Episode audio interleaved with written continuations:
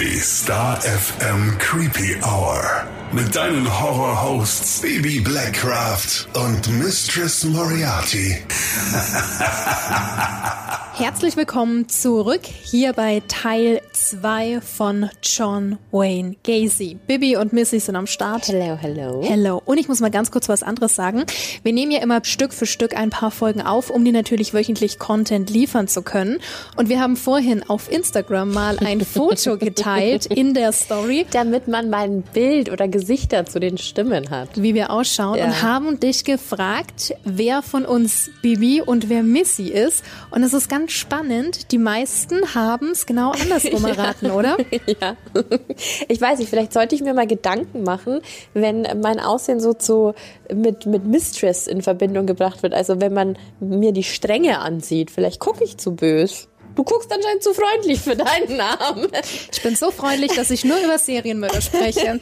Aber es war wirklich mal, wirklich mal ganz spannend und danke natürlich auch, dass du immer auf Instagram da so aktiv bist, uns schreibst und kommentierst. Also schau da gerne mal vorbei. Star FM Creepy Hour. Aber zurück zum Horror-Clown schlechthin. Ja. Bibi, magst du noch mal kurz zusammenfassen? Du wolltest es doch machen. Ich wollte zusammenfassen. Ja. Was hast du denn jetzt gelernt in der letzten Stunde, Missy? Okay, herzlich willkommen in der Schule. Also, ähm, ja, grundsätzlich wie die Kindheit natürlich von ihm war. Äh, Wir fassen zusammen. Schlimme Kindheit, sehr viel Gewalt durch den Vater erlebt, hat dann, ähm, ja, homosexuelle Erfahrungen gemacht, letztendlich dann aber eine Frau geheiratet, auch zwei Kinder bekommen, wurde verhaftet, dadurch, dass er immer jüngere Männer missbraucht hat, ist da dann aber tatsächlich aufgrund einer guter Führung, würde ich es fast Ja, nicht auch nennen. verhaftet, ne? Also verurteilt und verhaftet worden. Ja. Aber nicht sehr erfolgreich. Wenn Nee, aus den zehn Jahren sind dann letztendlich doch nur eineinhalb Jahre Ja. geworden und er hat wieder ein relativ normales Leben leben können, hat mittlerweile eine eigene Baufirma. Und Na auch schon seine ersten zwei Morde auf dem Buckel. Genau, Mhm. und die männlichen Leichen sind in seinem, unter seinem Haus gelandet. Ganz genau. Sehr gruselig. Genau, und jetzt ist er ja von seiner Frau offiziell geschieden, also wieder komplett alleine in diesem Haus. Seine Mutter ist ja auch nicht mehr gegenüber. Also das heißt, Freie Fahrt. er ist ein entfesselter Serienmörder, äh, der jetzt erstmal so richtig Blut geleckt hat. Passt auch sehr. Und ist mittlerweile auch als Clown tätig. Warnhinweis. Der nachfolgende Podcast beinhaltet Themen wie Mord, Gewalt und Sexualverbrechen und ist deshalb für Zuhörer unter 18 Jahren nicht geeignet. Der Inhalt könnte Zuhörer und Zuhörerinnen verstören oder triggern. Sehr unheimlich, der Aufzug. Jetzt ist es aber so, dass er nur einen Monat nach der Scheidung, deswegen sage ich, es ist ein entfesselter Serienmörder, seinen nächsten Mord begangen hat. Und zwar der 18-jährige Daryl Sampson wurde von, von Gacy ermordet. Nur einen Monat nach der Scheidung hat er tatsächlich schon seinen nächsten Mord begangen. Also den 18-jährigen Daryl Sampson hat's da getroffen. Der wurde in Chicago am 6. April 1976 das letzte Mal lebend gesehen. Also den, den hat er ermordet. Auch der ist irgendwo im Haus verschwunden. Am 14. Mai 1976, also fünf Wochen später, verschwand dann der 15-jährige Randall Raffett auf dem Schulweg, also ganz unscheinbar, einfach nur nach Hause gegangen und kam aber nie zu Hause an. Gacy hat den Jungen mit einem Stück Stoff geknebelt und an dem ist er schließlich auch erstickt. Also auch der Junge ist in diesem Haus, ja, der ist in dieses Haus unfreiwillig reingegangen und nie wieder rausgekommen. Stunden später, an demselben Tag, also als wäre ein Opfer noch nicht genug, verschwand dann der 14-jährige Samuel Stapleton auf dem Heimweg, also ebenfalls genau dasselbe Muster. Und Gacy hat wirklich beide an derselben Stelle im Kriechkeller vergraben. Also es hat nicht gereicht, dass er einem Kind oder einem Jugendlichen das Leben genommen hat an dem Tag. Er hat auch noch beide an derselben Stelle vergraben, weil es für ihn praktischer war. Also er hat wirklich angefangen, systematisch dieses Haus zu nutzen, weil es für ihn, glaube ich, die einfachste Variante war, die Leichen verschwinden zu lassen. Und erinnerst du dich noch an den Bundy-Fall, dass einfach auch am Anfang nur diese jungen Frauen verschwunden waren und ja noch keiner die Leichen gefunden hatte? Also im Endeffekt gab es ja nur lauter Vermisstenfälle. Am 3. Juni ging es dann weiter. Da verschwand der 17-jährige Michael Bonen. Und auch hier ist es wieder so, ähm, Bahnhof Chicago. Und also alle im gleichen Alter. super jung. Super jung, also passt genau in seine, in seine Neigung ja auch mit rein. Gacy hatte ihn ermordet und auch ihn im Keller vergraben. Also du merkst, es werden immer mehr Leichen in diesem Keller. Und wir sind noch ganz am Anfang. Am 13. Juni 1976, also nur zehn Tage später, hat dann William Carroll seine Wohnung verlassen, nie wieder gefunden, nie wieder gesehen, einfach vom Erdboden verschwunden. Am 13. Juni 1976 bis 6. August 1976, also das waren ungefähr so zwei Monate, hat er insgesamt fünf Jungen ermordet. Einer davon war der 17-jährige Rick Johnson und der andere war William Carroll. Die anderen drei sind bis heute nicht identifiziert worden, wurden aber alle fünf unterm Küchenboden versteckt. Also fünf Leichen unterm Küchenboden. Und Griechkeller ist die eine Sache, aber unter einem Boden, in, also das muss doch In unfassbar Räumlichkeiten, riechen. wo du wirklich auch tagtäglich Ja. unterwegs bist. Boah. Also ich stelle mir das wirklich Schlimm. ganz, ganz krass vor. Und in derselben Grabstätte am 26. Juli 1976, also während dieser Mordserie von diesen fünf Jungs, hat Gacy den 18-jährigen David Cram eingestellt für seine Baufirma. Und am 21. August, also wirklich kurz nachdem er diese fünf Jungen unter dem Küchenboden vergraben hatte, ist er bei ihm eingezogen. Och nö. Und zwar aus dem Grund, weil er einfach, ja, er, er hatte ja quasi ein Riesenhaus und ihm hat es nichts ausgemacht, einen Hausgast zu haben und jemanden, der quasi noch Miete zahlt. Und es war ja in dem Fall quasi sein Chef. Der Junge hat sich nichts Böses gedacht. Allerdings ist ihm ziemlich schnell gedämmert, was äh, der äh, John Wayne Gacy mit ihm so vorhat. Denn er hat ihn gezwungen, zum Beispiel sich mit Handschellen ans Bett fesseln zu lassen. Und als er dann gefesselt war, hat er ihm mitgeteilt, dass er ihn nun vergewaltigen würde. Aus irgendeinem Grund konnte sich David aber befreien, also zum Glück. David war nämlich vorher in der Army. Okay. Und äh, so wie es bei dem Ringer vorher schon war, ich glaube, er hat ganz, ganz oft die Jungs unterschätzt, die er da so vor sich hatte. Er war ja ein schwerer, unerwachsener Mann, aber er war ja auch nicht der Größte. Und auch nicht der sportlichste. Und wenn jetzt da einer kommt, der sehr flink ist, Ganz genau. Also auf jeden Fall konnte er sich wehren, er konnte sich befreien und er hat Gacy auch direkt ins Gesicht getreten. Also er, er, er hat quasi wirklich um sein Leben gekämpft, obwohl ihm wahrscheinlich das in dem, in dem Moment gar nicht so bewusst war. Er wollte einfach nur nicht angefasst werden. Ja, er hat Gacy ins Gesicht getreten, hat ihn somit auch außer Gefecht gesetzt, hat sich dann von den Handschellen befreit und trotz dieses Vorfalls blieb er mit ihm im Haus wohnen. Also man möchte doch meinen, dass man dann dass der sofort abhaut, ne? Nee. Aber du weißt ja auch nicht, aus welchem Umfeld er Ja, kam, in welcher wie er Situation er finanziell steckte. dastand. Mit 18, da hast du ja auch Ganz genau. keine Kohle. Aber auf jeden Fall wurde dieses Ereignis dann totgeschwiegen. Also es hat niemand mehr von beiden darüber gesprochen. Ich könnte da keine Nacht die Augen zu machen. Nee, ne? ich auch nicht. Aber einen Monat später ist es wieder passiert. Tatsache. Einen Monat später ist er wieder bei ihm im Schlafzimmer gestanden. Und ähm, als er sich dann gewehrt hat und gemeint hat, nein, hatte er wirklich original zu ihm gesagt, Dave, du hast keinen blassen Schimmer, mit wem du es hier zu tun hast. Gib mir lieber, was ich will und ich lass dich leben. Auch das konnte David wieder erfolgreich vereiteln. Also er hat sich wieder gewehrt und danach ist er auch unmittelbar ausgezogen und hat gekündigt. Also wie gesagt, es war immer noch sein Chef, es war sein Vermieter und sein Chef. Also es ist Ja, aber total verrückt.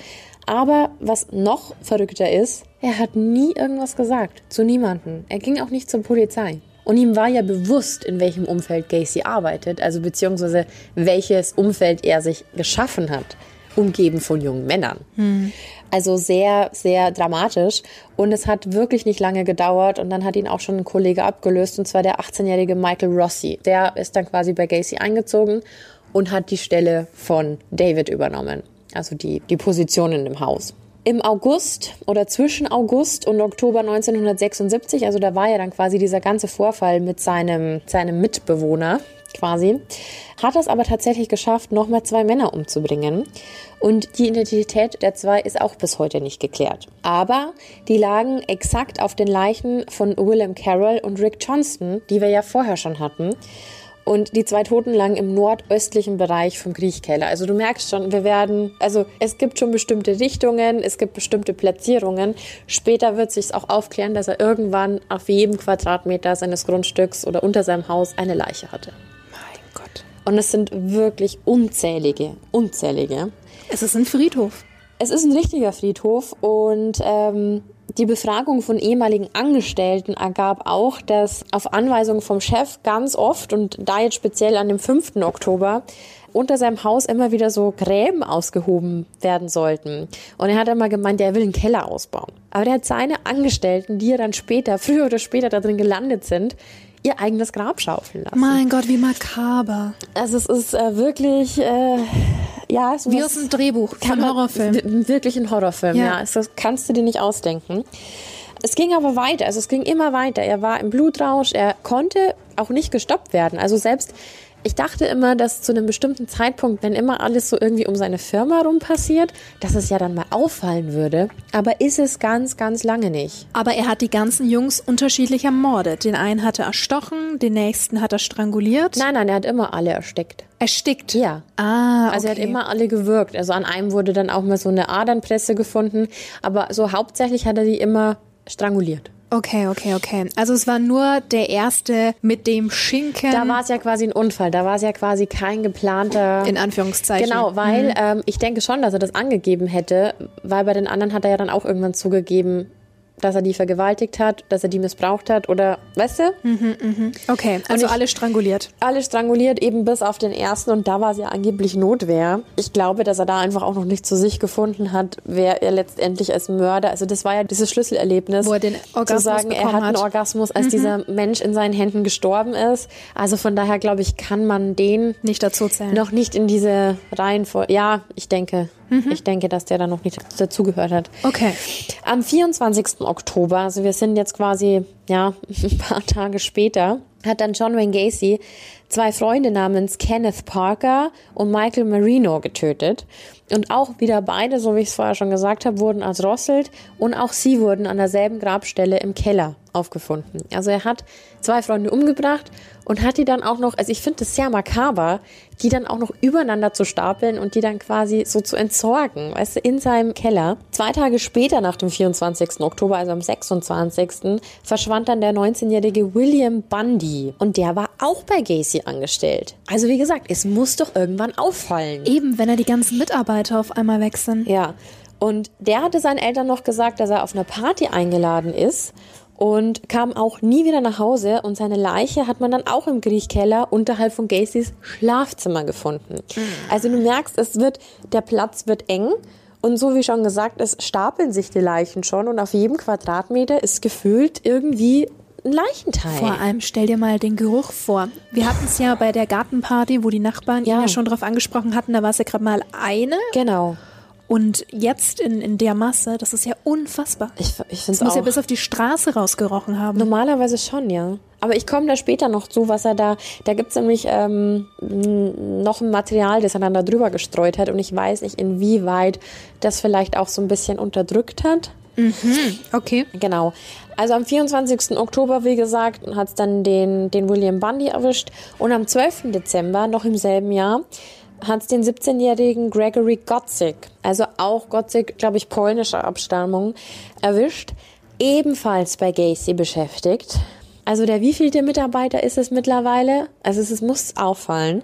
Und der hatte seinen Eltern noch berichtet, dass er für seinen Boss, also für Gacy, eine Drainage im Keller ausheben musste. Also das heißt, die wussten, ihr Sohn ist öfter mal beim Chef zu Hause, der hat für den gearbeitet. Und das hat dazu geführt, als er dann verschwunden war, dass die Familie von ihm bei Gacy aufgeschlagen ist. Und die haben den quasi angebettelt, ob er denn irgendwas wüsste, dass das gar nicht zu ihrem Gregory passt. Er war ja quasi ein Mitglied dieser polnischen Gemeinde und da kamen die halt vorbei und meinten, Mensch, also so wie das ja jedes Elternteil machen würde, jede Spur, jeden Hinweis, jeder Mensch, der mit ihm befreundet war. Na klar. Und Gacy war da eben ganz oben mit dabei. Und Casey, dieses Arschloch, hat dann eben behauptet, dass er ihm gegenüber mal geäußert hat, dass er gerne abhauen würde und hat falsche Tipps gegeben. Schwein. Da stehen die Eltern von diesem Opfer vor dir und also ich, ich kann mir das überhaupt nicht ausmalen, wirklich. Auf jeden Fall hat er anscheinend ganz gut damit leben können, denn am 20. Januar 1977 lockte Gacy dann den 19-jährigen John Syke in sein Haus. Und auch ein ganz weirder Zufall, beziehungsweise eine ganz weirde Fügung. Gacy hat den Vorwand genutzt, dass er ihm seinen Satelliten abkaufen wollen würde. Und Gacy hat ihn dann umgebracht und ihn am selben Ort wie Gotzik, also wie Gregory Gotzik, begraben. Der Junge, der von seinen Eltern eben vermisst worden ist, bei dem, die bei Gacy waren. Mhm. Also an derselben Stelle. Und das Schlimme ist, dass Gotzik und Syke waren auch noch Freunde. Oh also die wurden an derselben Stelle beerdigt, mhm. beerdigt, begraben. Und später hat man dann bei einer Hausdurchsuchung, also später löst sich das ja quasi alles auf, auch den Ring von Syke gefunden. Und da waren quasi Initialien drin. Sonst hätte man das auch nie zuordnen können. Dass der das war, ja. Genau. Und das Krasse ist, dass Gacy einfach, er hat ihm ja einen Satelliten verkauft und weil er ihm den verkauft hat, hat er noch seinen tragbaren Fernseher mitgenommen, um Gacy das quasi vorzuführen. Den hatte Gacy behalten und den, den Wagen von dem Jungen, weil der ist ja dahin gefahren, den hat er seinem Mitbewohner verkauft. Das also, Auto? Ja. Der hat Michael Rossi, also der bei ihm gewohnt hat, ja. hat den Wagen verkauft und hat gesagt, hier, ich bin zu dem Wagen gekommen, willst du den haben? Der hat den dann auf sich angemeldet, hat dann ein anderes Kennzeichen bekommen und so. Aber wie dreist, oder? Also jegliche Form von wie vertusche ich ein Verbrechen hat doch da nicht stattgefunden. Also gerade, dass er nicht mit den Klamotten von den Jungs irgendwie rausspaziert ist. Ich find's unfassbar. Zwischen Dezember und März 1977, also von 76 auf 77, hat Gacy dann noch einen 25-jährigen Mann ermordet. Mhm. Also passt eigentlich gar nicht so. Das älteste ins, Opfer mhm. bisher, ja. Und da weiß man auch nicht, wer das war. Also die Identität wurde nicht geklärt. Die haben halt einfach später anhand von den Knochen und ja, von den ganzen Überresten, die quasi noch zu bergen waren, einschätzen können, in welchem Alter sich die, die Personen ungefähr befunden haben. Und da weiß man nur, dass es wahrscheinlich der, der Mann, der da gefunden wurde, dass es Greg war. Und auch nur deswegen war ein Schlüsselanhänger mit dem Namen Greg gefunden worden ist. Und oh also ich finde es so furchtbar, dass da so viele junge Männer auch gar nicht identifiziert werden konnten und nur anhand von Beweisen, die dann später in dem Haus gefunden so wurden. So ganz persönliche Dinge. Ne? Oder was auch, was sie noch bei sich getragen mhm. haben dass es das Einzige ist, das irgendwie übergeblieben mhm. ist, weil die auch nie vermisst wurden oder so. Und Tragisch. super bitter, ja. Und wir reden so oft von, von, von Killern, die zum Beispiel Bundy, der, der das mit jungen Frauen gemacht hat, aber auch hier, dass es, der so gezielt auf junge, wehrlose Männer abgesehen hat, schon, schon sehr, sehr traurig, wenn du mich fragst. Also schon eine harte Nummer. Auf jeden Fall Greg, der Unbekannte, der lag im Kriechkeller neben dem 20-jährigen John Prestige. Den hatte Gacy nämlich am 15. März 77 ermordet. Also du siehst, es werden, es, man kann sie ja nur nachvollziehen, indem man die Leichen damals geborgen hat und auf den Zeugenaussagen von Gacy, weil ja alle Spuren ja im Endeffekt auch weg waren. Das mhm. ist ja, ist ja super schwierig nachzuvollziehen. Weißt du noch, so die ersten, die er quasi umgebracht hat, Randall Raffett und Samuel Stapleton, das waren quasi die ersten, die er da begraben hatte. Und neben denen gab es noch weitere namenlose Leichen. Also du musst dir vorstellen, es gab Leichen, die identifiziert waren, darüber Leichen, die unidentifiziert waren. Und es war ein riesiges, großes Wirrwarr, als dieser Keller quasi trockengelegt worden ist und dieses Ausmaß sich offenbart hat, wie viele Menschen da liegen. Ja, wie in einer Gruft fast. Ja, absolut. Also totales ähm, Friedhofsfeeling. Es sind einfach nur noch Gebeine übereinander. Ja. Und die mussten ja irgendwie zugeordnet werden. Auf jeden Fall, so wie ich es gesagt habe, gestapelt, weil es genau so war. Also die Leichen wurden übereinander gestapelt, weil er einfach schier keinen Platz mehr hatte. Das Schlimme ist, dass im März 1977 wurde Gacy's Firma von einer großen Firma als Subunternehmer angeheuert. Mhm. Und das hat dazu beigetragen, dass Gacy durchs ganze Land reisen musste. Also der hatte überall Aufträge. Und jetzt weiß man natürlich nicht, also ich kann mir nicht vorstellen, dass er dann auf einmal aufgehört hat. Aber das Haus hatte er ja weiterhin. Ja, ja, das, das hat er aber nicht vermietet nein, oder so. Nein, nein, der hatte das und er kam ja auch immer mal wieder nach Hause. Mhm. Aber ich kann mir schon vorstellen, gerade in den 70ern, wo ja alles noch nicht so nachvollziehbar war. Und wir hatten das ja letztes Mal bei Zodiac und so, dass da ja Städtchen A nicht wusste, was in Städtchen C vor sich geht. Und das kann ich mir durchaus bei Gacy auch vorstellen. Dass der woanders dann mhm. weitergemacht hat. Mit Sicherheit. Auf jeden Fall hat er es geschafft, in dieser ganzen Zeit, obwohl er durchs ganze Land gereist ist, eine neue Frau kennenzulernen. mit der er sich dann drei Monate nachdem er sie kennengelernt Verlobt hat, auch hat. schon wieder verlobt hat. Ja, war klar. Korrekt. Und die ist auch ganz kurz bei ihm eingezogen und ich, das finde ich so gruselig. Ist ja mittlerweile Das ist die Tür. echt. Nee, wir machen nicht auf. Warte mal kurz. Da steht aber keiner.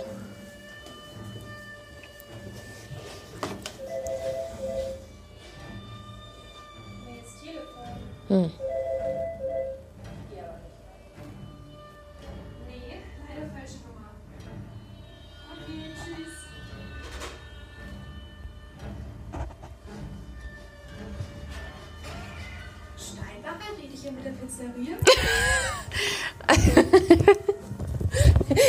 Willst du eine Pizza? So, jetzt weiß ich natürlich nicht, wann es geklingelt hat, ne? Und irgendwie hat er das geschafft, obwohl er in den ganzen Staaten unterwegs war, dass er im April 1977, also im selben Jahr, im März hat er mit dieser ganzen Tourerei angefangen, eine Frau kennengelernt hat, die er ein paar Mal gesehen hat. Lass mich raten. Und ihr einen Antrag Nach gemacht drei hat. Monaten. also nach Sowas drei. Monaten. Mhm. Also total wirre. Und auch sie ist äh, kurzzeitig bei ihm eingezogen. Also die wievielte Frau, die quasi in diesem Leichenhaus einzieht und von nichts weiß. Aber du musst das doch riechen. Da kann ich den noch so sehr lieben, wenn es da stinkt.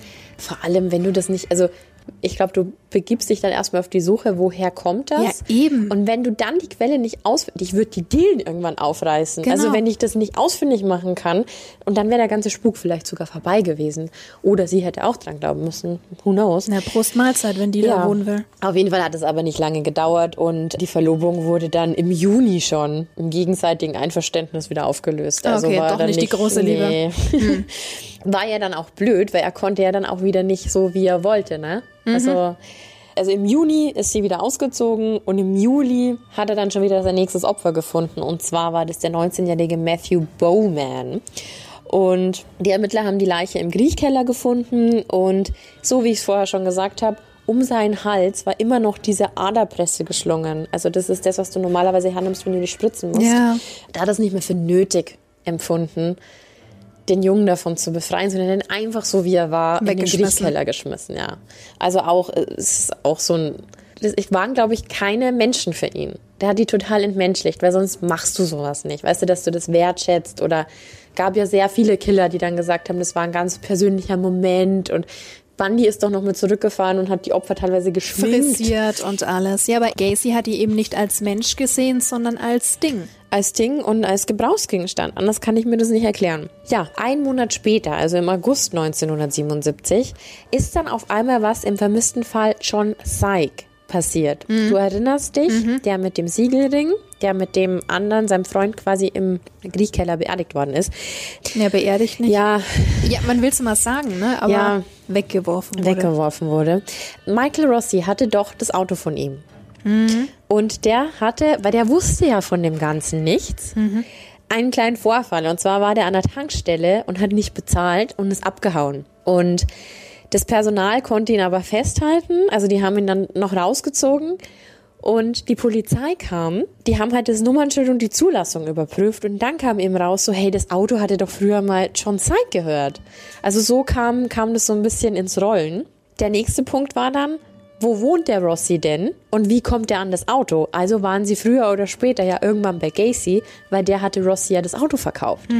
Also du denkst eigentlich, die Schlinge um Gacy zieht sich zu. War nicht so. Gucken wir mal. John Wayne Gacy wurde von der Polizei befragt, so wie man sich das auch vorstellt.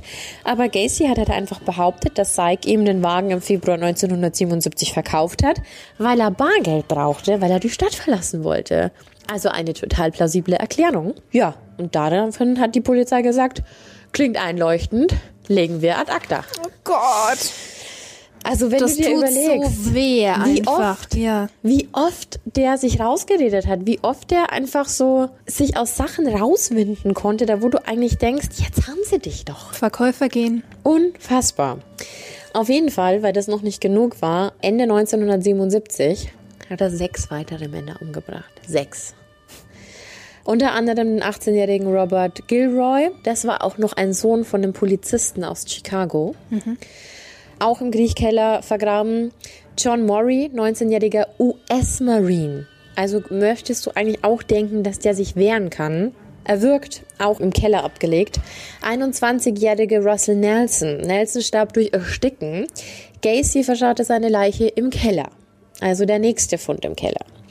Der 16-jährige Robert Winch war dann noch mit dabei und der 20-jährige Tom Boiling. Boiling und auch Winch, auch wieder Griechkeller unterhalb vom Flur dieses Mal. Flur hatten wir noch nicht. Nee.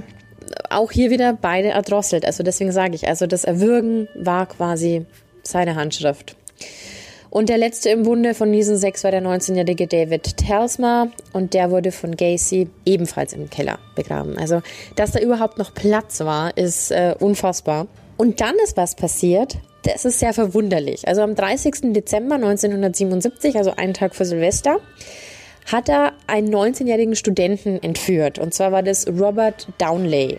Und den hat er mit vorgehaltener Waffe entführt. Also ganz anders als Ganz neu. Ja, ja. hat ihn dann quasi zu sich nach Hause gebracht und hat ihn ja auch nicht betäubt oder so, sondern der hat ihn mehrfach und mehrere Stunden vergewaltigt.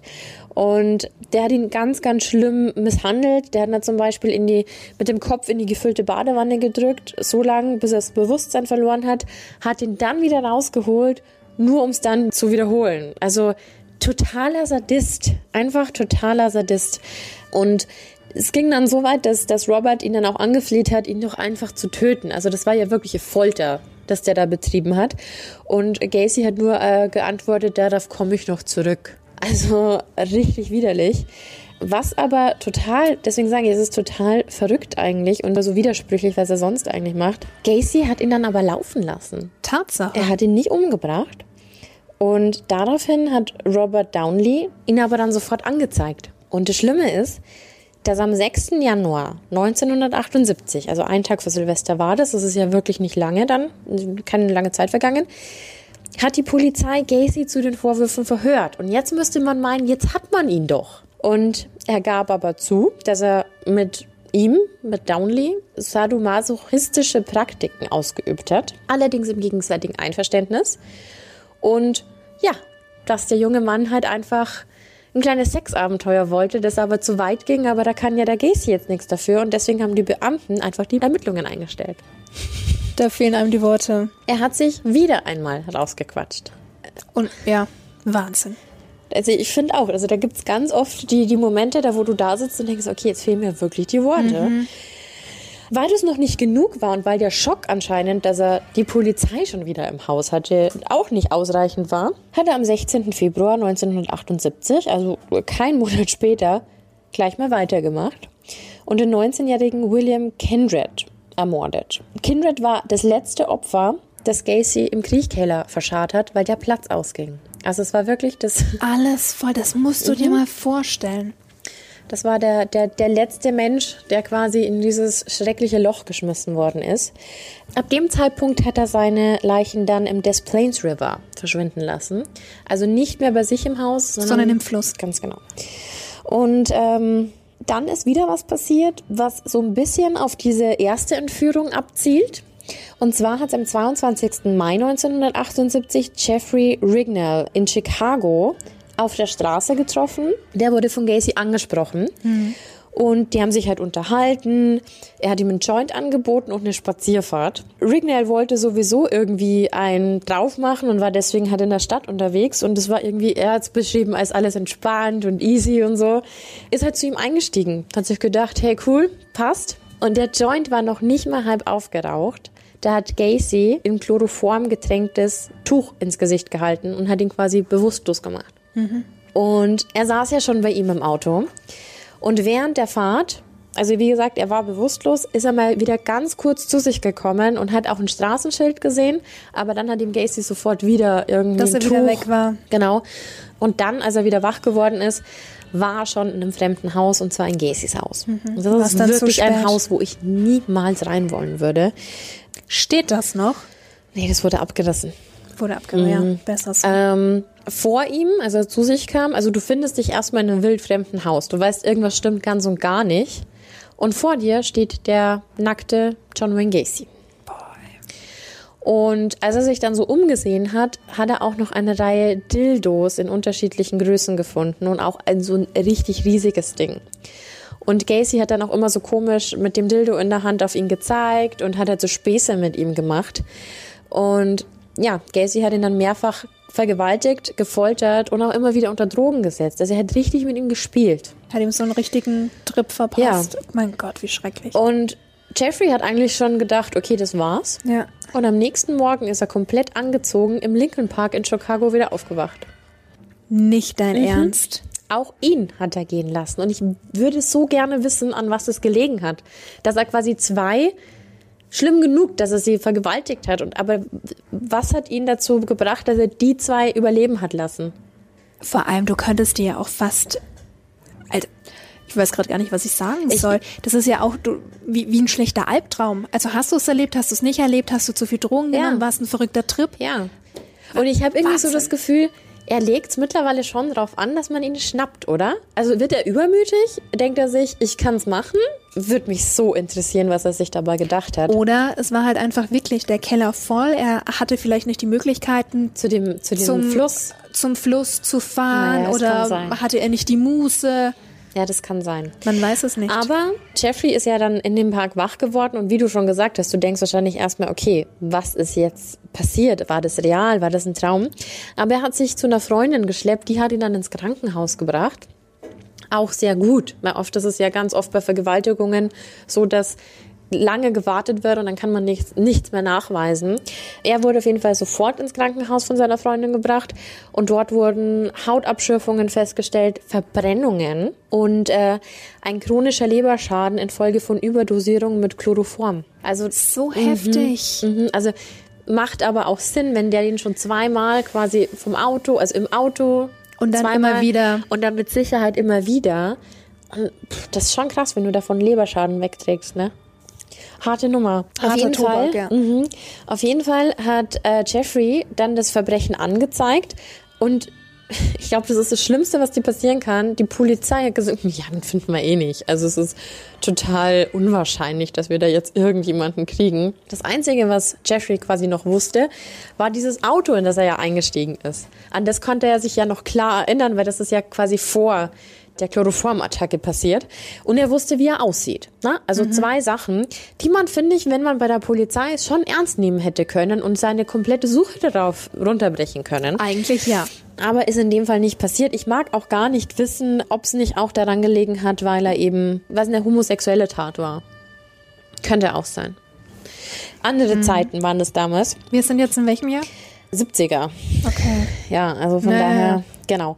Auf jeden Fall war er, also Jeffrey war natürlich super frustriert. Ich meine, wer wäre das nicht? Und hat dann entschlossen, sich selbst auf die Suche zu machen. Also zumindest, dass er einen Namen hat, dass er irgendwas hat, was er der Polizei liefern kann. Und dann hat er sich auf der Autobahnauffahrt auf die Lauer gelegt, weil weißt du noch, dass er einmal zu sich gekommen ist? Da hat er ein Schild erkannt. Mhm. Und da hat er sich quasi auf die Lauer gelegt und dann hat er sich gedacht, vielleicht kommt er irgendwann mal da vorbei.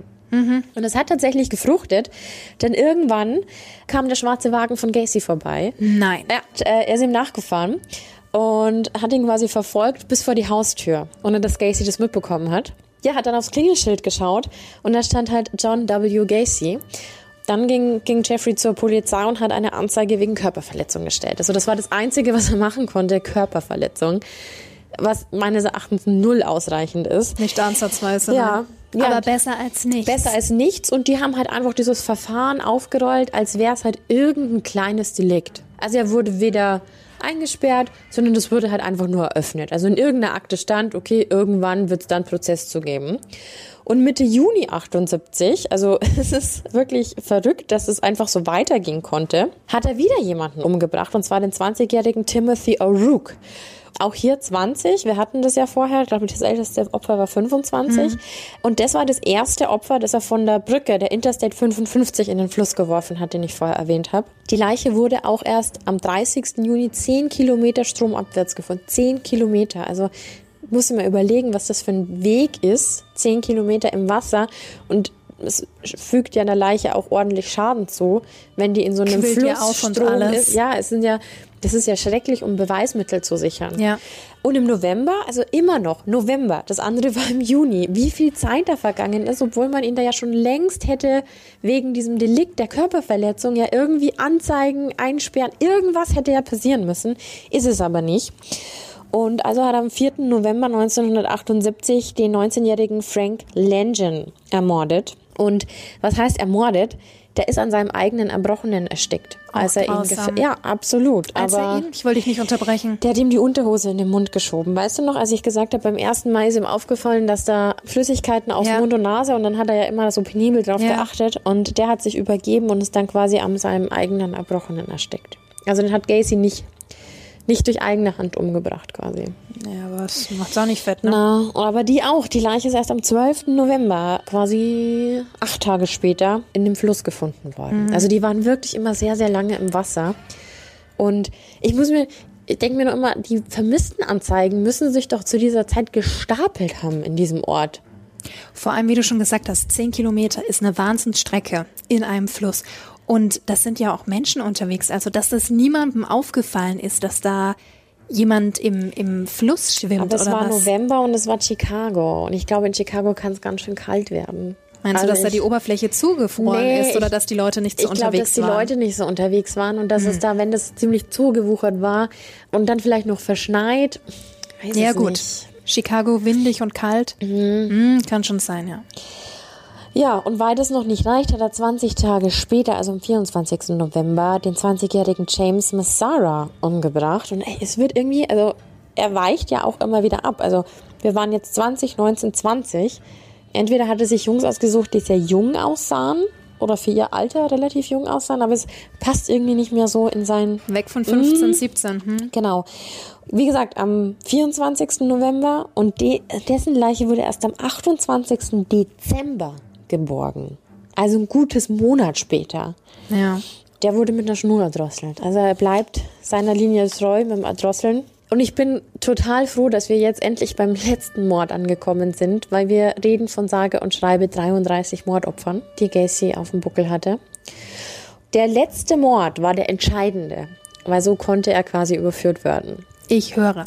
Der letzte oder das letzte bekannte Opfer war Robert Peast und der war am 11. Dezember 1978 verschwunden. Gacy hat auch noch behauptet, eine fünfte Person in Plain River ähm, entsorgt zu haben. Die konnte aber nie gefunden werden, die Leiche. Und da glaube ich, weiß ich nicht, ob das dann irgendwo muss es doch dann mal auftauchen, oder? Eigentlich ich schon, ja. Genau, auf jeden Fall aber zurück zu, zu Peast. Der 15-Jährige, also da sind wir wieder bei 15, hat in einer Apotheke geshoppt und zwar in Des Plains, also genauso wie dieser River, also dieses Flüsschen heißt. Und am Abend vom 11. Dezember 1978 ist seine Mutter bei dem auf der Arbeit vorbeigekommen. Also der, die, die wollte ihn halt äh, abholen von der Arbeit. Und er hat sich aber noch kurz bei ihr entschuldigt und hat gesagt, er muss noch mal kurz raus aus der Apotheke, weil er mit einem Geschäftsmann reden muss, weil der vielleicht einen kommenden Job für ihn hat. Und zwar ist es ein Bauunternehmer, der die Apotheke umbauen will. Und das war Gacy. Und dass der Mann eben draußen auf ihn wartet und er kommt aber gleich wieder. Eine ganz normale Situation. Würde keiner von uns anders machen. Niemand. Ja, das Problem ist aber, dass er nie wieder zurückgekehrt ist. Der ist nicht mehr in das Geschäft gekommen und die Mutter hat sich natürlich super Sorgen gemacht und hat nicht verstanden, wo ihr Sohn jetzt hingekommen ist. Jetzt gerade war er noch da, jetzt ist er weg. Und es gab einfach keinen Hinweis, wo er denn jetzt hingekommen ist.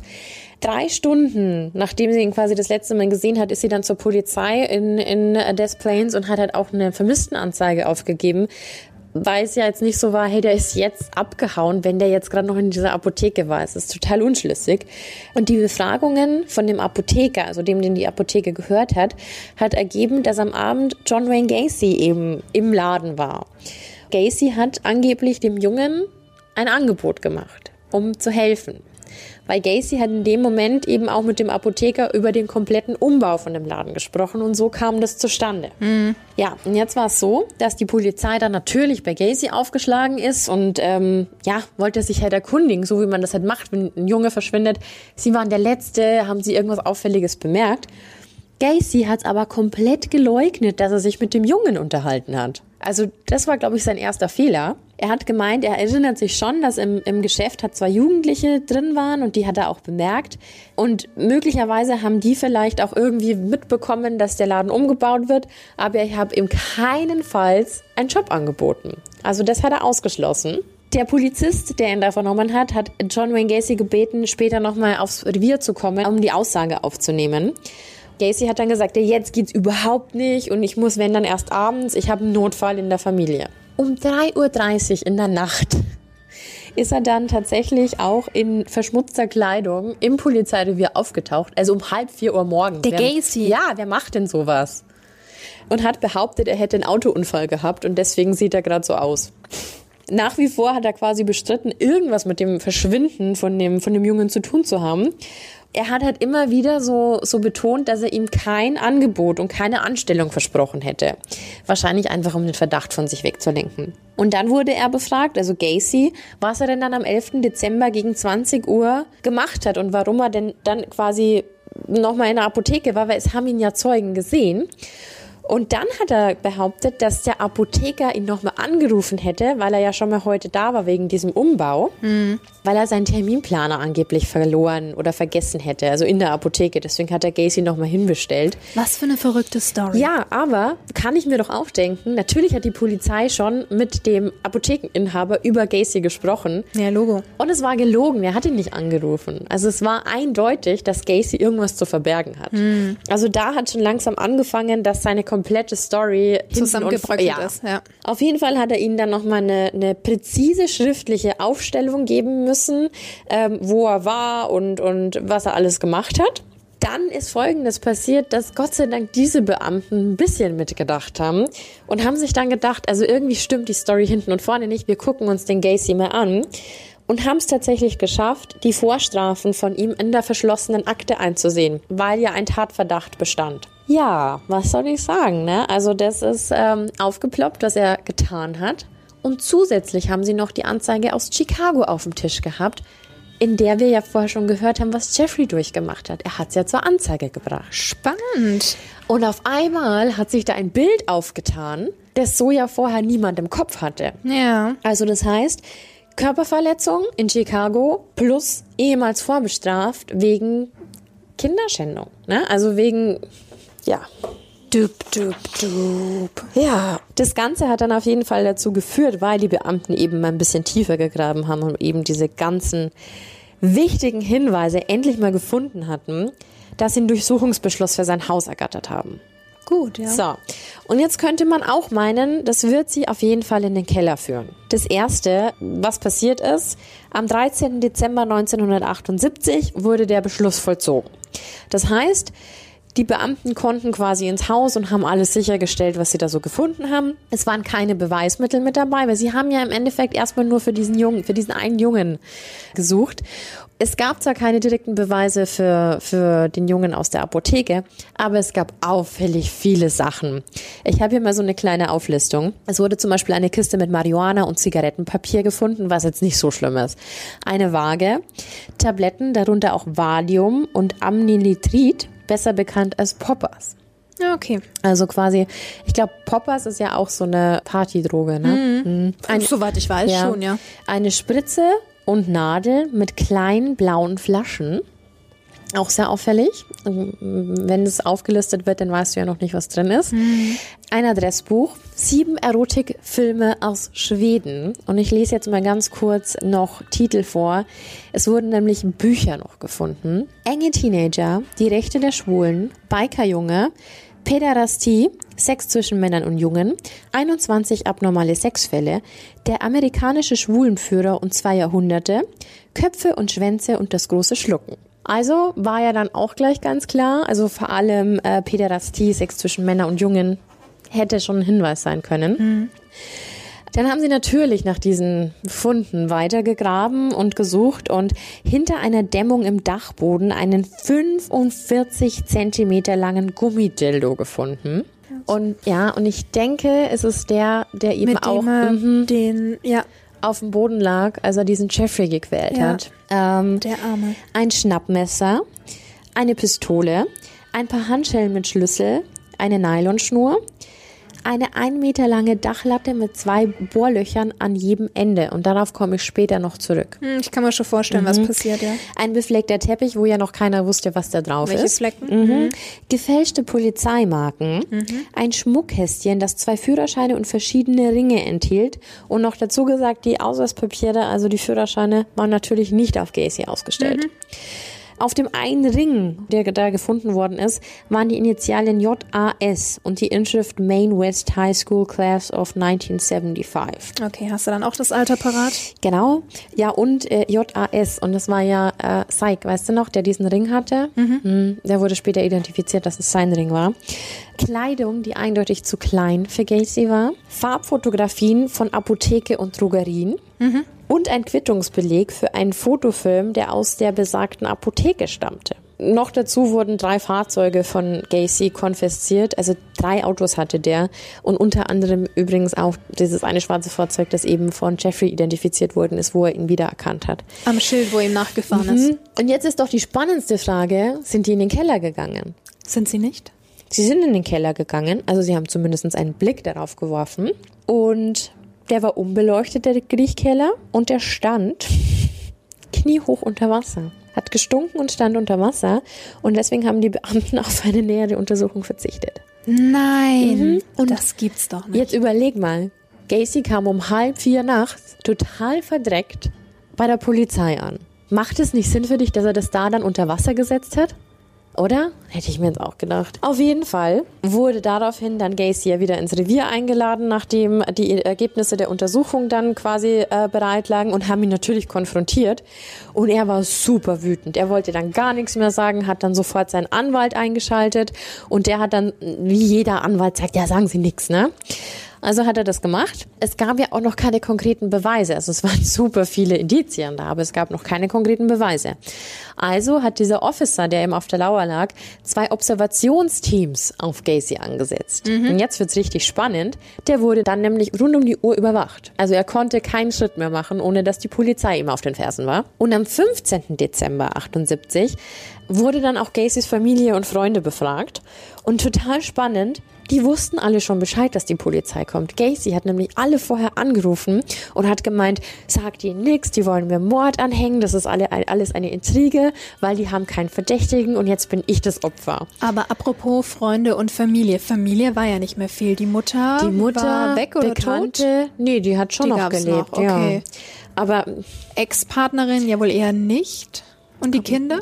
Kommen noch? Okay. Na, also es geht darum, also mit der, mit der Ex-Frau, mit der ersten und den Kindern hatte er seit diesem Nichts Tag mehr. der Scheidung nichts mehr zu tun. Aber eine Ex-Frau von ihm, welche weiß ich nicht, das stand da leider nicht drin, hatte angegeben, dass zuvor ein Angestellter von ihm, John Budkowski, verschwunden war. Ich erinnere mich an den Namen, ja.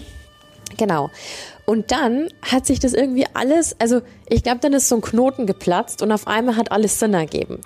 Und dann wurde ja auch auffällig, okay, da verschwanden ganz schön viele Jungs, die für ihn gearbeitet haben. Sie haben dann Michael Rossi nochmal äh, ins Polizeipräsidium gerufen. Das war der, der bei ihm gewohnt hat und dieses Auto besessen hat von dem Jungen, den er umgebracht hat. Und haben dann einfach mal versucht rauszubekommen, wie war das denn für Gacy zu arbeiten? Wer hat denn da alles für ihn gearbeitet? Gab es da Auffälligkeiten? Und der hatte dann eben nochmal angegeben, dass es zwei weitere vermissten Fälle direkt im Umfeld von Gacy gab. Dass zum Beispiel Charles Hutula, ein Kollege von Rossi, im vergangenen Jahr tot aus dem Illinois River geborgen wurde. Und Gregory Gotzik war immer noch verschwunden. Also es war sehr auffällig. Und es ist schon komisch, dass da eben einer aus dem Fluss gezogen worden ist, der für ihn gearbeitet hat. Der wurde aber nie aufgeführt. Ganz seltsam. Wie gesagt, der Ring wurde gefunden. Es wurde eindeutig aufgeklärt, dass es eben zu dem vermissten Fall gehört. In der Fallakte von, von Syke, der ja eben vermisst wurde, ging sogar noch hervor, dass er den Satelliten, den er verkauft hatte, eben an John Wayne Gacy verkauft hat. Und da stand auch seine Adresse mit drin. Genau, und das hat dann auch alles dazu geführt, dass sie sich die komplette Akte zum Verfahren wegen Körperverletzung nochmal schicken haben lassen in Chicago. Du erinnerst dich? Ja. Sie hatten ja nur Einsicht, dass da eine Anzeige wegen Körperverletzung vorliegt und haben sich dann alles schicken lassen. Und dann, glaube ich, ist es den Beamten so langsam gedämmert, was dem jungen Mann aus der Apotheke und vielleicht auch noch so vielen anderen Jungs passiert ist. Sie waren sich dann schon ziemlich sicher, dass Gacy halt wirklich ein skrupelloser Mörder ist. Die Frage ist nur, wo waren die Männer? Also wo waren diese ganzen Jungs? Und auch ganz schrecklich für die Familien, also für die ganzen Angehörigen. Und denk mal an die Familie, die vor seinem Haus stand. Ja. Und wenn du dann im Nachhinein erfährst, das war der Mörder von meinem Sohn, verlierst den Glauben an alles. Glaube ich ja. auch. Am 16. Dezember hat Gacy dann bemerkt, dass er beschattet wird hat sich am Anfang überhaupt nicht einschüchtern lassen. Dieses Arschloch hat den Beamten sogar angeboten, mit ihm zu essen, als er draußen war. Hat auch tatsächlich beim Essen dann auch immer wieder gesagt, ich habe diesen Jungen aus der Apotheke Ach, die nicht. sind mit ihm essen gegangen? Die, die, waren halt, also du musst dir das so vorstellen, wenn du beschattet wirst, dann sitzt der, der Officer ja irgendwann zwei Stühle weiter ja, weg oder ja, so. Ja, und er hat gesagt, er soll die Scheiße jetzt lassen, soll, soll sich rübersetzen, weil er weiß doch eh, dass er wegen ihm da ist. Und dann hat er mit ihm gesprochen. Nicht dein Ernst. Mhm. Ich finde, es ist so Hollywood-mäßig. Also es ist so, dass man so abgebrüht ist. So, ja, ein bisschen wie, Was wie ein Wichser. Ja. ja, ja, ja. Voll. Ach, da vergeht's einem echt. Mhm. Dann wurde auf jeden Fall auch nochmal sein, der Rossi nochmal befragt, der wurde nochmal eingeladen. Der hat dann aber die Geschichte bestätigt, wie er zu dem Wagen gekommen ist. Also das war dieselbe Geschichte, die Gacy ja auch erzählt hat. In dieser Zeit hat die Polizei dann die beschlagnahmten Fahrzeuge nochmal durchsucht und haben die Spurensicherung quasi durchgeführt und haben Hade gefunden. Die mussten aber natürlich erst ins Kriminallabor mhm. und mussten ja auch erstmal mit irgendwas überprüft werden, was ja auch Robert gehört hat, also diesem Jungen aus der Apotheke. Und dann haben sie einen Leichenspürhund eingesetzt und der hat am Beifahrersitz ausgeschlagen. Also das heißt, der Hundeführer hat den Ermittler quasi eindeutig zu verstehen gegeben, da hat definitiv die Leiche von dem Jungen gelegen, also von diesem Robert. Und am 18. Dezember, also das war ja wirklich, es waren ja ein paar Tage, wurde Gacy ja immer noch beschattet und da hat man ihn beobachtet, wie er wirklich fix und fertig aus seinem Haus rauskam, unrasiert, total müde. Also du hast gewusst, jetzt ist alles im Argen. Sind ihm nachgefahren und er hat dann seinen Anwalt aufgesucht und jetzt ist es total verrückt, was jetzt kommt. Erinnerst du dich an diese Filmquittung, die bei ihm gefunden wurde, die aus dieser Apotheke war? Ja. Bei diesen konfiszierten Sachen aus ja. seinem Haus.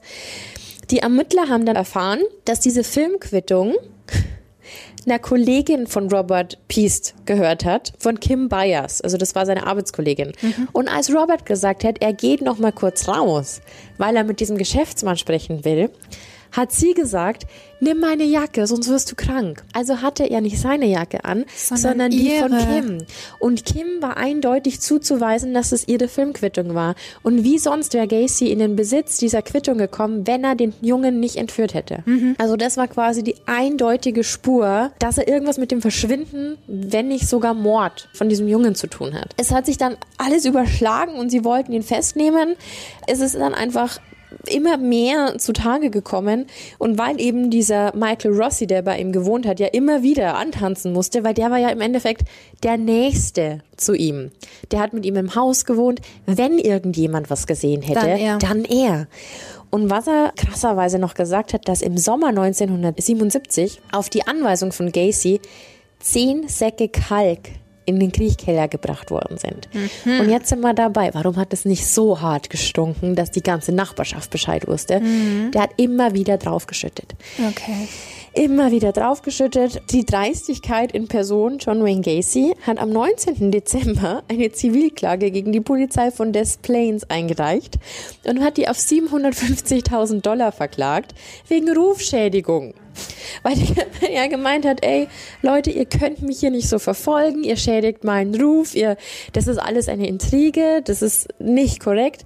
Die Anhörung wäre auf den 22. Dezember angesetzt gewesen, wurde natürlich nie durchgeführt, denn am nächsten Tag, also am 20. Dezember, ist Gacy ja eben bei seinem Anwalt nochmal angetanzt total nach Alkohol stinkend, ist dann schon immer fast auf dem Schreibtisch des Anwalts eingeschlafen, hat aber tatsächlich auf eine Zeitung gezeigt, die auf dem Schreibtisch des Anwalts lag, wo Robert Peast als vermisst eben abgedruckt war. Und Gacy hat dann nur gesagt, der Junge ist tot, er liegt in einem Fluss.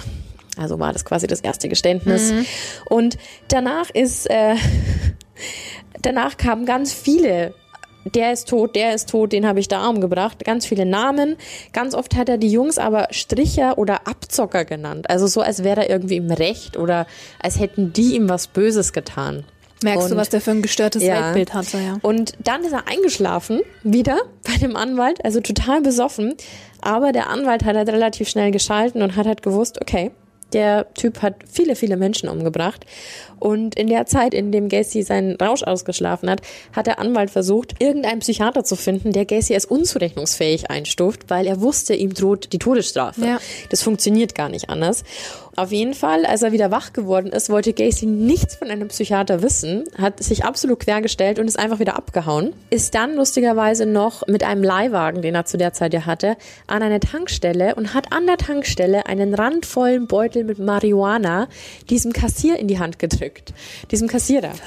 Hat nur gemeint, das Ende naht, die Burschen werden mich umbringen und hat ihm diesen Beutel mit Marihuana in die Hand gedrückt. Und natürlich, der wurde ja verfolgt von, also ich glaube, dass es nicht mal nur ein Polizeiauto war, sondern es wahrscheinlich mehrere mehrere. waren, ja. Und die haben das dann natürlich sofort konfisziert. Er wurde dann dabei beobachtet, er ist zu Freunden noch gefahren und hat die umarmt und ist dann einfach wieder weggefahren und unter anderem eben auch ein Bauunternehmer.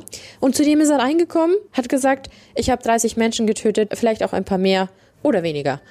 Und ist dann wieder gegangen. Also der hat den umarmt und ist gesagt und ist rausgegangen Ja, fast schon was Komödiatisches. es äh, wirklich wie in einem schlechten Film. Der wurde dann auch wirklich, also der war halt nicht mehr ganz da, hat auch die ganze Zeit einen Rosenkranz in der Hand gehalten, den er sich immer wieder ans Kinn gehalten hat. Und die, haben das auf, die haben das auf jeden Fall alle beobachtet, weil der durfte ja nicht mehr allein gelassen werden. Der ist völlig durchgedreht. Genau, und haben dann auch den Ermittler angerufen und der meinte jetzt sofort einsperren, weil wenn der gegen den Baum fährt, wenn der sich jetzt umbringt, dann haben wir gar nichts. Ja. Nehmt den jetzt einfach fest aufgrund vom Besitz von Marihuana. Da hat er ja offensichtlich vorher dem armen Mann an der Tankstelle in die Hand gedrückt. Genau, auf jeden Fall ist er dann, ist er dann eingesessen. Es hat nochmal einen Durchsuchungsbeschluss gegeben, dieses Mal für den Keller, ganz wichtig. Am 21. Dezember 1978 um 16.30 Uhr war es dann soweit. Der Richter hat eben diesen Beschluss unterschrieben und die Polizisten legten den Keller trocken. Die Spurensicherung war tatsächlich die erste, die rein durfte in den Keller. Und nur mal, dass man das Ausmaß weiß. 8,50 Meter auf 11,50 Meter war dieser Raum. Und der war riesengroß. Ja, aber für so viele Menschen nicht groß. Ne? Also die, die, die sich da befunden haben. Binnen Minuten haben die halt sofort verfaultes Fleisch und einen Unterarmknochen freigelegt. Also weil das ja alles wie so eine schlammige Pampe war. Und dann haben die natürlich sofort die Kriminalbeamten gerufen, dass Gacy jetzt auch wegen Mord quasi angeklagt werden kann. Und dann haben die angefangen, dieses ganze ja, dieses ganze Szenario irgendwie brachzulegen und haben, ich habe mal was gefunden, die haben wirklich so Seile spannen müssen wie bei geologischen Ausgrabungen, weil die sonst es nicht hinbekommen hätten, diese ganzen Leichen, dass der Knochen jetzt wirklich zu diesem Leichnam gehört, dass die das alles hinbekommen. Also es sah aus wie bei Ausgrabungen von, von Dinos damals. Unfassbar. Ja, Gacy wusste, dass er ausgeliefert war und hat dann gestanden. Aber trotzdem, ähm, na, natürlich, du hast gerade gesagt, für die Menge an Menschen wirklich keine große Fläche, aber trotz allem, das ist ja was. Acht mal elf Meter. Ja. Gib dir das mal. Und alles voll Alles voll. mit Leichen. Mhm. Und das reicht ja noch nicht. Du hast ja den Plan drüben, wo Die anderen noch, du hast die Garage, den Grillplatz und den Fluss. Oh Mhm. Ja. mein Gott. Ja, auf jeden Fall hätte er am 22. Dezember, weißt du noch, am 22. Dezember sollte doch eigentlich die Klage von ihm gegen die Polizei. Ja. Ja. Was waren es? 750.000? Ja, Pustekuchen. Auf jeden Fall hat er am 22. Dezember gestanden, hat quasi angegeben, dass er zwischen 25 und 30 männliche Opfer getötet hat. Angeblich minderjährige Ausreißer oder Stricher, also so hat er es betitelt. Und äh, Masche war halt immer, dass er sie ins, ins Auto gequatscht hat, zu sich nach Hause gebracht hat und entweder Geld für Sex oder für die Baufirma. Also, dass das quasi immer sein Aufhänger war. Das war seine Masche. Und die Seilnummer, weißt du noch? Dieses komische Brett oder diese komische Holzstange. Mit den- mit den Mhm, Löchern, ja. Genau. Er hat es voll oft geschafft, dass die Jungen sich fesseln ließen. Und dann hat er sie missbraucht. Der hat ihnen immer, so wie ich es vorher schon gesagt habe, die Socken oder die Unterwäsche in den Mund gestopft. Und um sie zu töten, hat er dann ein Seil oder ein Brett benutzt, um in die Gurgel abzudrücken. Also das war quasi seine, seine Methode und die hat er die Seilnummer genannt. Also selber. Manchmal hat er diese Adernpresse eingesetzt und manchmal wurde ein ein Meter langes Kantholz, das ja bei ihm sichergestellt worden ist, dazu benutzt, dass die Opfer dort quasi befestigt worden sind. Also haben sie da quasi schon eine Tatwaffe gefunden. Verstehe, ja. Und er hat es auch immer runtergebrochen. Also er hat gesagt, bis auf zwei hat er eigentlich alle zwischen drei und sechs Uhr morgens umgebracht. Er hat immer nur einen Jungen mit nach Hause genommen, auch wenn wir uns daran erinnern, dass er mal an einem Tag zwei, aber Seine nicht Freunde. gleichzeitig. Genau, also es ist aber anscheinend immer so passiert, dass er einen nach dem anderen geholt hat. Hm. Zunächst hat er eben die Leichen immer unterm Bett versteckt, dann auf dem Dachboden. 24 Stunden später hat er sie dann in den Griechkeller gebracht. Manche hat er sogar in der Garage einbalsamiert. Einbalsamiert, weil er das ja so gelernt hat in Las Vegas, weil es dann vielleicht nicht so stinkt. Im Bestattungsinstitut, ja. Ganz genau. Ja, und er hat ungelöschten Kalk benutzt, um den Verwesungsprozess zu beschleunigen.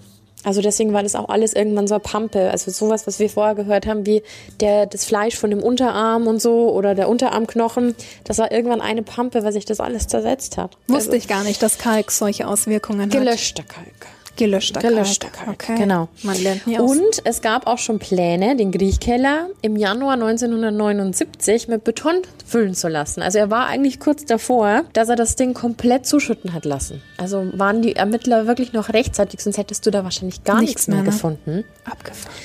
Genau, und wie schon gesagt, jeder Quadratmeter seines Hauses war praktisch mit einem Toten besetzt. Und warum er diesen Griechkeller äh, zumachen wollte, war eigentlich gar nicht mal so der Grund, weil er hätte schon noch weiter gestapelt, hat er gemeint. Das ständige Butteln und die gebückte Haltung war irgendwann zu mühsam für seinen Rücken. Ich habe doch gesagt, er hatte drei Leiden. Also Wahnsinn. Die nächsten, also die letzten fünf Opfer, die hat er eben einfach nur von der Autobahnbrücke da in den Plains River geschmissen. Ja, und dann hat er eben auch gestanden, dass er Robert Priest ermordet hat. Das war ja eben der Junge, mit dem dann alles geendet hat. Und den hat er in seinem Haus erdrosselt und in derselben Nacht eben dann auch wieder in den, in den Fluss geschmissen.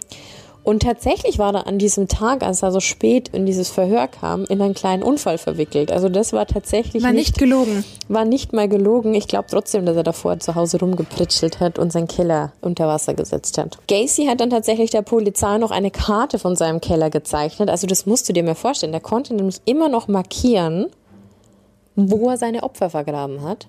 Und auch das mit der Garage, du hast den Plan ja noch. Ja. Und am 22. Dezember hat er sie sogar noch zu seinem Haus begleitet und hat die anderen Stellen gezeigt. Und ganz genau erklärt, wo liegt welche Leiche. Und dann hat er noch gezeigt, wann und wo diese Jungen in den Fluss geworfen worden sind. Also an welcher Stelle er die runtergeschmissen hat. Zwischen 22., also da, wo alles angefangen hat, Dezember und 29. Dezember 1978, hat die Polizei dann insgesamt 27 Opfer auf Gacys Grundstück bergen können.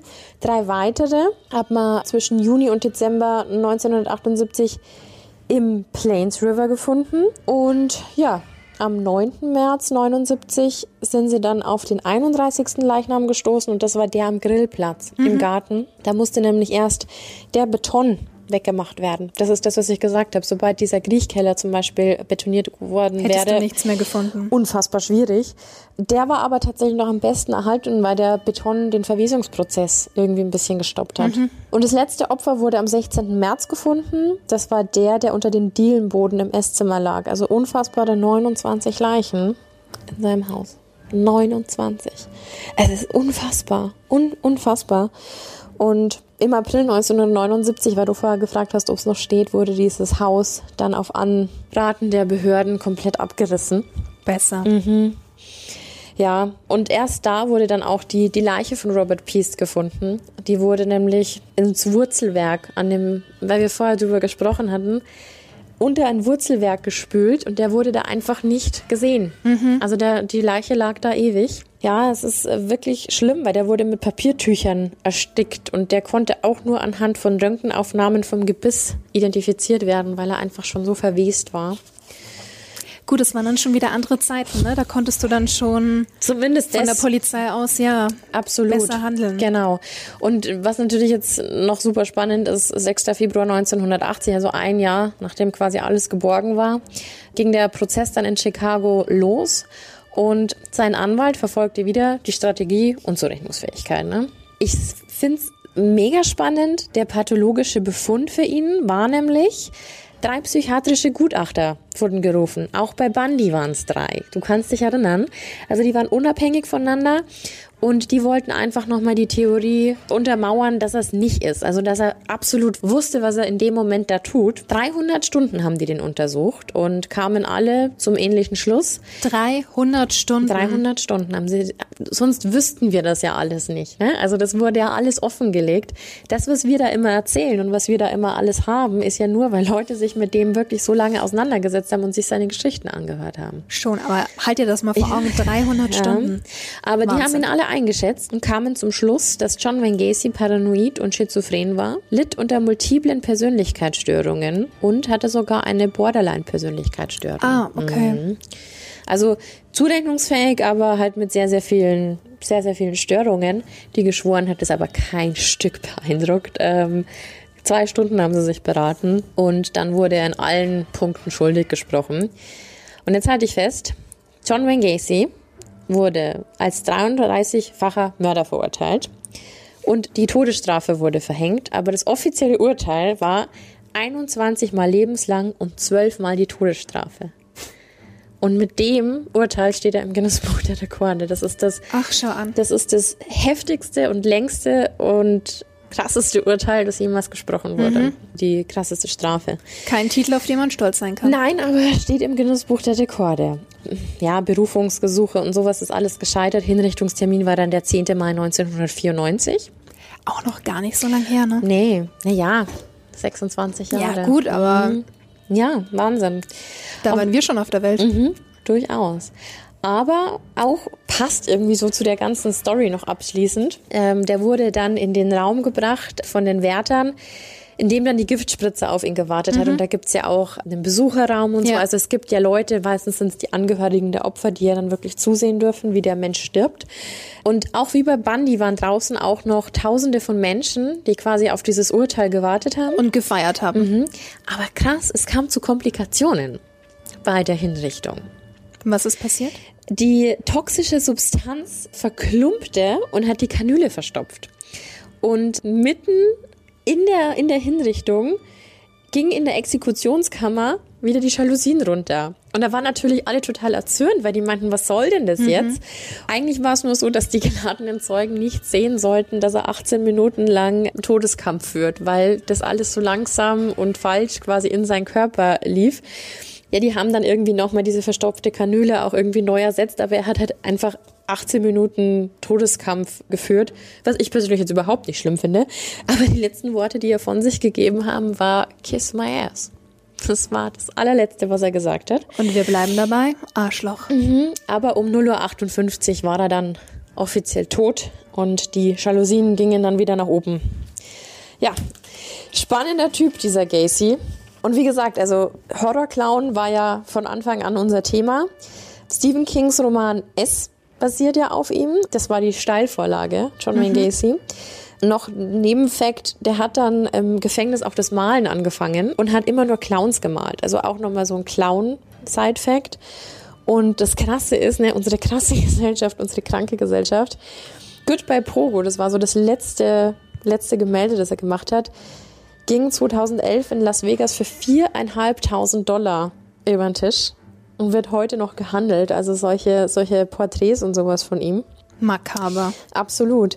Und es gibt wirklich viele Filme. Also seit 1992 bis 2014. Und das war tatsächlich, warte mal, nee, bis 2010. Und das war das letzte und den habe ich sogar erst vor kurzem gesehen. Welchen? Horrorhaus, die unheimliche Geschichte des John Wayne Gacys. Und es war super schlecht, weil das war sowas wie Paranormal Activities, nur mit dem Geist von John Wayne Gacy im Griechkeller. Und der war wirklich nicht gut. Also es war keine richtige Erzählung seiner Geschichte, sondern er war als Geist quasi äh, ganz komisch. Mm, Aber Dear, Hört Mr. Sich auch nicht so gut Dear an. Mr. Gacy, der kam auch 2010 raus, ist ein super guter Film.